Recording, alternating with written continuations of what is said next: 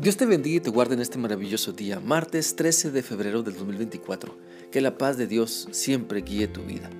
Te para que continuemos meditando en lo que la Biblia nos enseña en el libro de Apocalipsis capítulo 13 y hoy vamos a meditar en las enseñanzas que Dios tiene para nosotros a través del versículo 2, el cual dice así.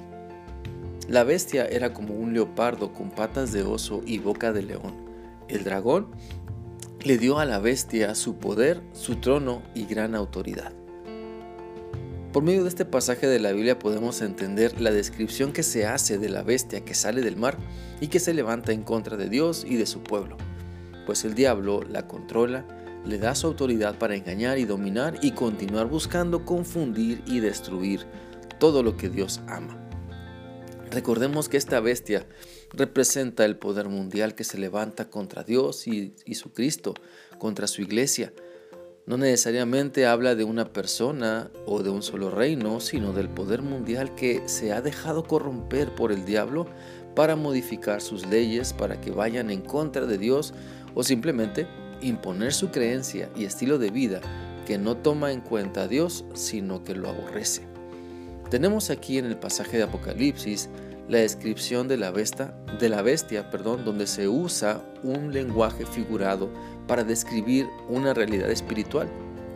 En este caso, la realidad de la oposición del diablo en contra de Dios y de su iglesia.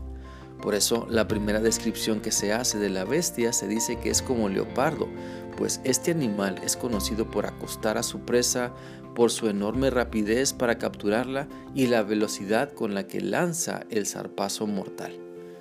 La segunda descripción que se hace sobre la bestia que sale del mar tiene que ver con un oso, el cual es conocido por sus poderosas pezuñas o garras con las cuales puede destrozar fácilmente a sus víctimas. Y la tercera descripción que se hace sobre la bestia tiene que ver con el león, que en este pasaje simboliza la crueldad con la que mata y devora a otros animales salvajes, pues se habla de su cabeza.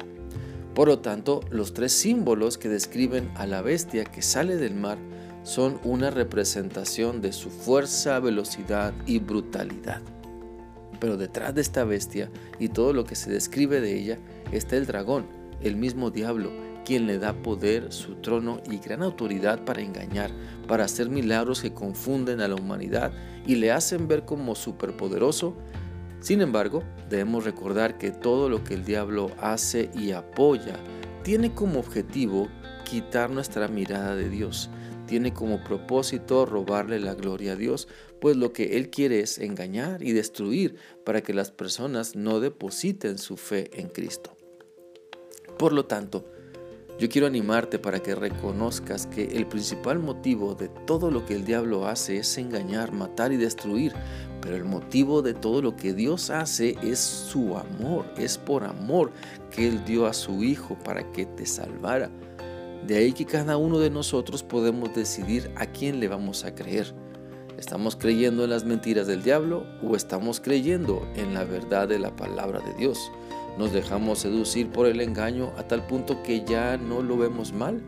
¿O rechazamos todo lo que se levanta en contra de la verdad de la palabra de Dios? Sabes, siempre nuestro estilo de vida refleja a quién le estamos creyendo.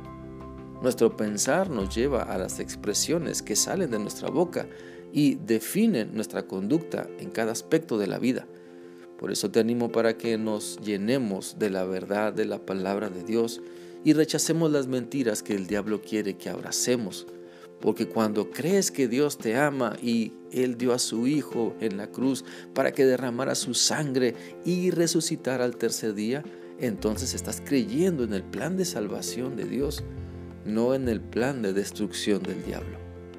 Recuerda, no todo lo que brilla es oro, no todo lo que parece buena vida lo es, no todo lo que te gusta hacer está dentro de la voluntad de Dios. Por eso te animo para que tengas el valor de permitir que Dios examine tu vida y te ayude a eliminar las mentiras que has colocado en tu mente para ahora creer en la verdad de Dios que te dice que no tengas dudas sobre cada expresión de amor que Él te muestra en su palabra. Espero que esta reflexión sea útil para ti y que continúes permitiendo que la verdad de la palabra de Dios te ayude a detectar toda falsedad que se quiera colocar en tu mente y en tu estilo de vida, para que entonces lo rechaces y recibas únicamente la verdad de Cristo. Que sigas teniendo un bendecido día. Dios te guarde siempre. Hasta mañana.